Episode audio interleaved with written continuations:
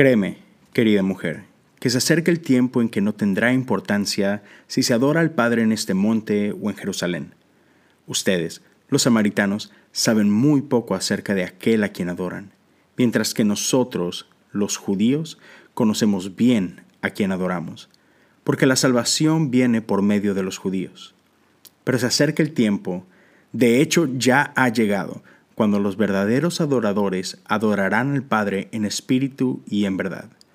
El Padre busca personas que lo adoren de esa manera, pues Dios es espíritu.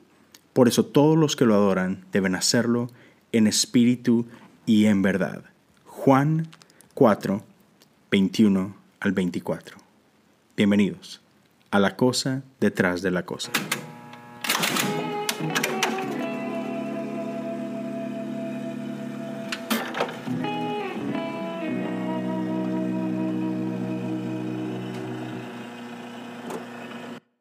Pues aquí estamos en la semana número 3 ya de la cosa detrás de la cosa. y esta semana abrimos un tema nuevo. Vamos a estar hablando acerca de adoración. Y una de las conversaciones más raras que podemos encontrar en la Biblia, y vaya que hay varias, sucede entre Jesús y una mujer samaritana. Un lugar donde, quizás ya lo sabes, quizás Jesús no tenía nada que estar haciendo ahí y mucho menos hablando con esta mujer. Los judíos en ese tiempo evitaban a toda costa Samaria, así como tú y yo evitamos COVID en el 2020. Ellos evitaban a, Samaria y, sobre todo a los samaritanos. Entonces, no era común que un judío entablara conversación con un samaritano ni tampoco que un hombre entablara conversaciones con una mujer que, no fuera su mujer, que no fuera su pariente. Sin embargo, tenemos aquí a Jesús, un hombre judío, hablando con una mujer samaritana. Ya, bastante, bastante raro. Y es una conversación que por ahí inicia con un, con un poco de agua. ¿Me puedes dar? Tengo sed. ¿Me das un poquito de agua? Y por ahí se empieza a, a mover a hey, este, ¿qué onda? Este, ¿por qué tienes o has tenido tantos hombres en tu vida? Ah, ¿Qué onda con tus relaciones? ¿Qué onda con tu corazón? Este, ¿Por qué no hablamos de adoración de una vez? bien, bien curioso, ¿no? Y te hace preguntarte, ah, ¿qué rayos tiene todo esto que ver con adoración? Ah, pero si somos honestos y sobre todo si, si tenemos cuidado, podemos darnos cuenta que realmente todo tiene que ver con, con adoración. Nosotros estamos adorando todo el tiempo. El problema es que muchas veces entendemos adoración ah, como, un, como, un, sinónimo de, música y ya, e, eso no podría estar tan lejos de la realidad. Ciertamente, podemos adorar a través de la música, pero no toda la música es adoración. o no es, la única no es la única manera en la que podemos adorar. Perdón, me trabé. Ah, incluso por ahí ah, John Calvin tiene, tiene una frase que dice que la naturaleza del hombre es una fábrica de ídolos. Ya, eh, adoración es aquello en lo que nosotros ponemos valor, aquello que ponemos en el centro. Y para muchos de nosotros eso puede ser Dios, ah, pero si no tenemos cuidado, si no examinamos nuestro corazón, la realidad es que podemos terminar adorando a otras personas o a otras cosas.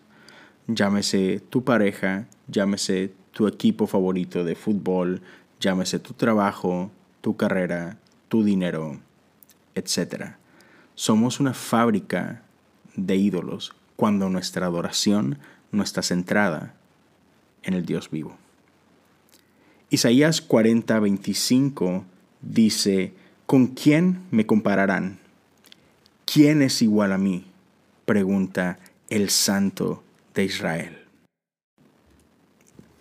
Adoración, pura y simplemente, es nuestra respuesta sobre quién es Dios y qué es lo que Él ha hecho en nosotros. Y seamos claros, la mayoría de nuestra adoración no va a ir acompañado de música, no va a ir acompañado de, de canciones, de letras, de bailes. Tiene que ver con la postura de nuestro corazón. En Juan 4, 23, Jesús le dice a la samaritana, pero se acerca el tiempo. De hecho, ya ha llegado cuando los verdaderos adoradores adorarán al Padre en espíritu y en verdad. El Padre busca personas que le adoren de esa manera. Adorar en el espíritu es adorar a Dios donde sea que estás, no importa lo que estás haciendo. Ya, ya no, no se trata solamente de, de ir a un templo y, y de adorar a Dios mientras estamos en el templo. El Espíritu de Dios habita en nosotros. Nosotros somos el templo del Espíritu Santo. Pero escúchame claramente, no estoy diciendo que el ir a una iglesia eh, es algo que, que ya no es necesario, para nada. La adoración como cuerpo es increíblemente importante. Hazlo, eso es algo muy bueno. Lo que quiero decirte es que nuestra adoración no comienza cuando llegamos a ese lugar y no se detiene cuando nos vamos de ese lugar. Ese es un lugar el que llegamos y adoramos de manera corporativa. Sin embargo, adoración sigue donde quiera que estés, no importa lo que estés haciendo. Y, por, perdón, no, no, es comercial, pero te invito a que escuches cosas comunes. Tengo un episodio por ahí que creo que te va a ayudar a aclarar todavía muchísimo más al respecto. Es el episodio número 4 que se llama Comiendo, bebiendo o lo que sea, donde explico un poco más acerca de esto. Pero regresando al punto, estamos llamados a adorar al Dios vivo con todo lo que hacemos, en tu trabajo, mientras estás en casa, en tus conversaciones. Podemos adorar a Dios en espíritu y en verdad. Estas son, son dos partes de una ecuación increíble que si las entendemos puede llevar nuestra vida de, de adoración a otro nivel. Adorar en espíritu y en verdad es una invitación a acercarnos al corazón del Padre, a tener intimidad con el Padre. Él es digno de ser alabado. Y no importa lo que estemos haciendo, termino con esto, no importa lo que estés haciendo, toda actividad es una increíble oportunidad para adorar al Padre, porque lo que importa no es lo que estás haciendo, sino para quién lo estás haciendo y cómo lo estamos haciendo. Él nos hace una invitación adorarlo en todo tiempo, porque no es en este monte o en aquel monte. Dios está buscando adoradores que lo adoren en espíritu y en verdad. Termino con esta frase de San Agustín. Nos hiciste, Señor, para ti, y nuestro corazón está inquieto hasta que descanse en ti.